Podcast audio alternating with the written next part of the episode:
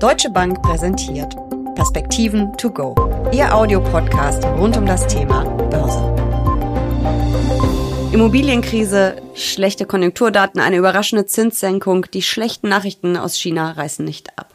Trudelt die zweitgrößte Volkswirtschaft der Welt in eine ernste Wirtschaftskrise? Und was würde das für die Märkte bedeuten? Darüber sprechen Uli Stephan von der Deutschen Bank und ich in den Perspektiven to go. Mein Name ist Jessica Schwarzer und damit herzlich willkommen.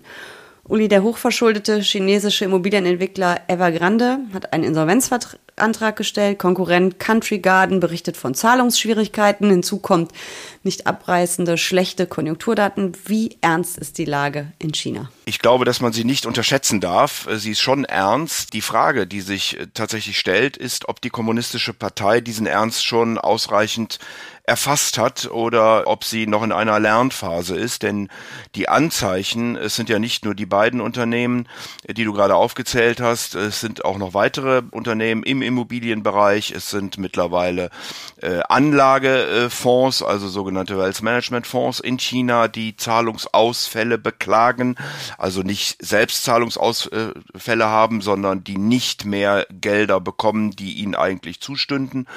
Und insofern dreht es schon etwas größere Kreise und drückt natürlich auf die ohnehin schon maue Stimmung in China. Das ist, glaube ich, momentan das Problem und die Regierung muss jetzt wirklich hm, dafür sorgen, dass diese Stimmung wieder dreht, dass es mehr Zuversicht im Land gibt, äh, damit man aus diesem Corona-Tal denn dann auch wirklich rauskommt.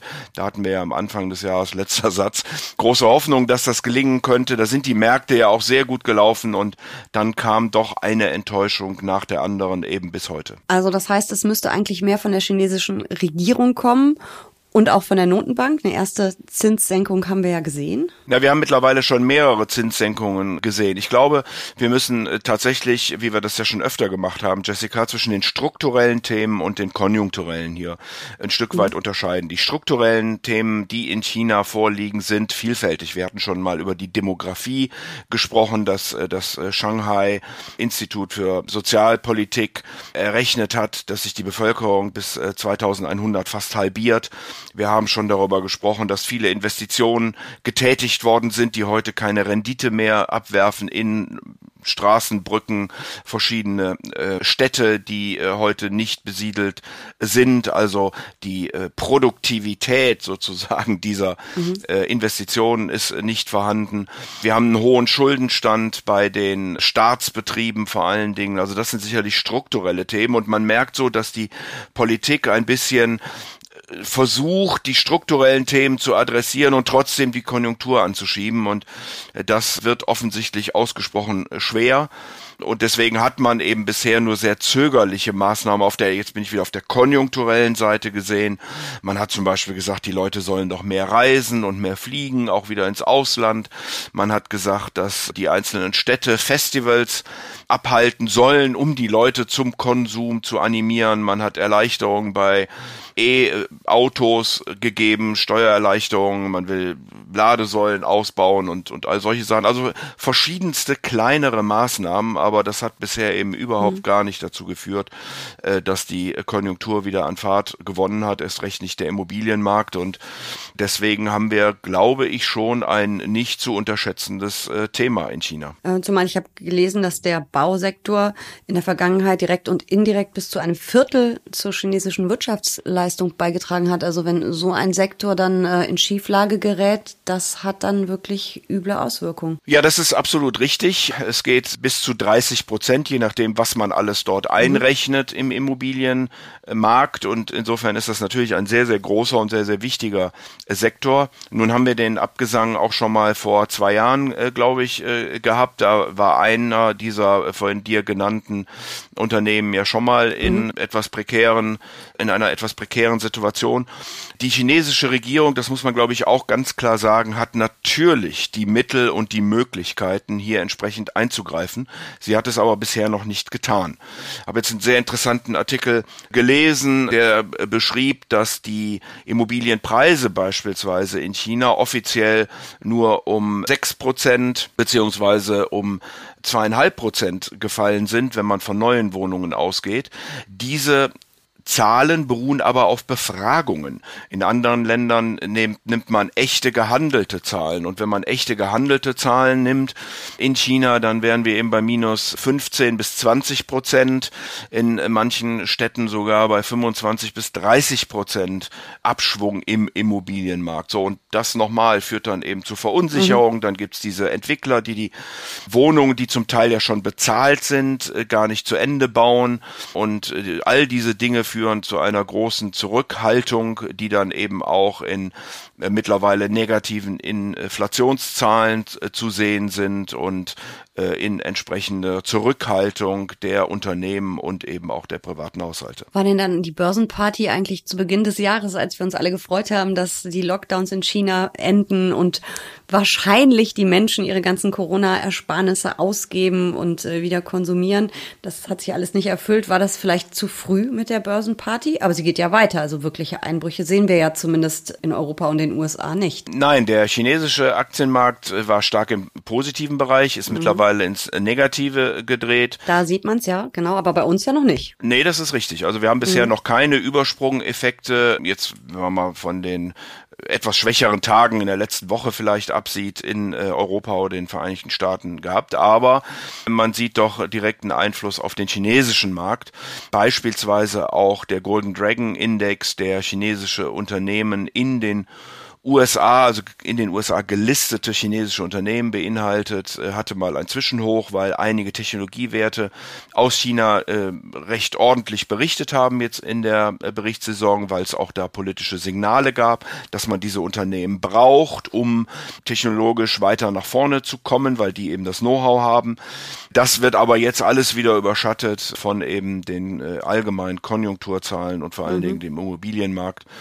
Ähm, und insofern, wie gesagt, haben wir aufs Jahr gesehen in China, in egal ob man da auf den Industrieindex guckt, äh, nach Hongkong oder auch auf die Technologieaktien, negative Zahlen für das Jahr, was äh, außer in EMENA eigentlich, also in äh, Middle East, Nordafrika, eigentlich in keiner Region der Welt im Moment zu finden ist. Aber wie groß ist denn die Gefahr, wir gucken dabei ja auch auf Exporte und Importe, dass das wirklich auf die Weltwirtschaft überschwappt, weil China gilt ja eben auch als Wachstumslokomotive und wenn da der Motor ein bisschen ruckelt, müsste das doch eigentlich auch mal bei uns ankommen und vor allem müsste es an unseren Märkten ankommen, an der Börse. Ja, also ich habe mich schon vor längerer Zeit davon verabschiedet, dass wir in der gleichen Art und Weise konjunkturell ökonomisch am Aufschwung Chinas partizipieren werden, wie wir das in der Vergangenheit äh, getan haben.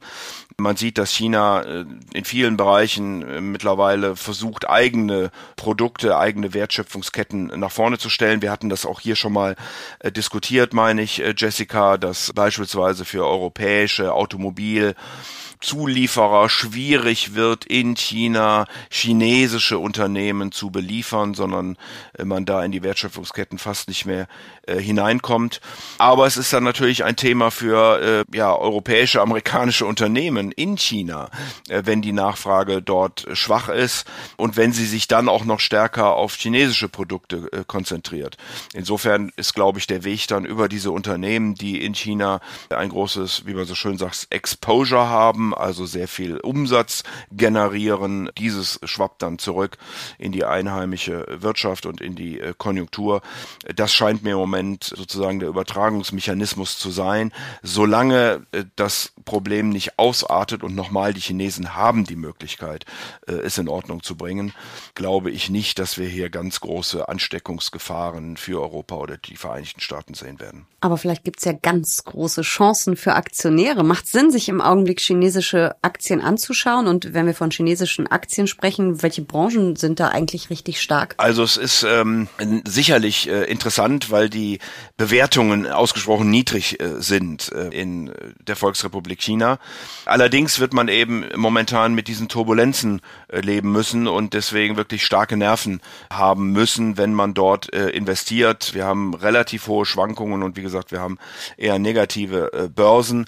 Ja, von den Branchen her, Jessica, hatte ich ja schon gesagt, dass die Technologie ganz gut ähm, berichtet hatte und möglicherweise auch hier von der Politik wieder mehr unterstützt wird, äh, nachdem das ja in der Vergangenheit auch nicht immer der Fall äh, gewesen ist. Wir haben sicherlich die Themen rund um die E-Mobilität, wo China immer stärker wird, auch in der Produktion von Batterien beispielsweise. Sie versuchen sicherlich auch aufzuholen in Bereichen künstliche Intelligenz und Chips. Da ist man aber dem Westen, wenn ich ihn so nennen darf, ein ganzes Stück weit noch zurück. Also will heißen, es gibt vielfältige Möglichkeiten. Wir haben aber auch gesehen, zum Beispiel bei Unternehmen, die für Nachhilfe oder Ausbildungs- und Nachhilfeangebote zur Verfügung stellen, dass der Staat in solche Sektoren in Gänze dann eingreift. Davor ist man eben in China nie gefeilt. Deswegen würde ich wahrscheinlich breit diversifiziert mich diesem Markt nähern, wenn ich denn nochmal wirklich die Nerven dafür habe. Also breite Risikostreuung via aktiv gemanagtem Fonds oder im, Zweifel auch ETF. Genau, ich würde tatsächlich einen aktiv gemanagten Fonds nehmen, jemanden, der sich da sehr gut auskennt, der weiß, welche Unternehmen gute Beziehungen äh, zur Politik halten, die im Moment äh, von der Politik gebraucht werden.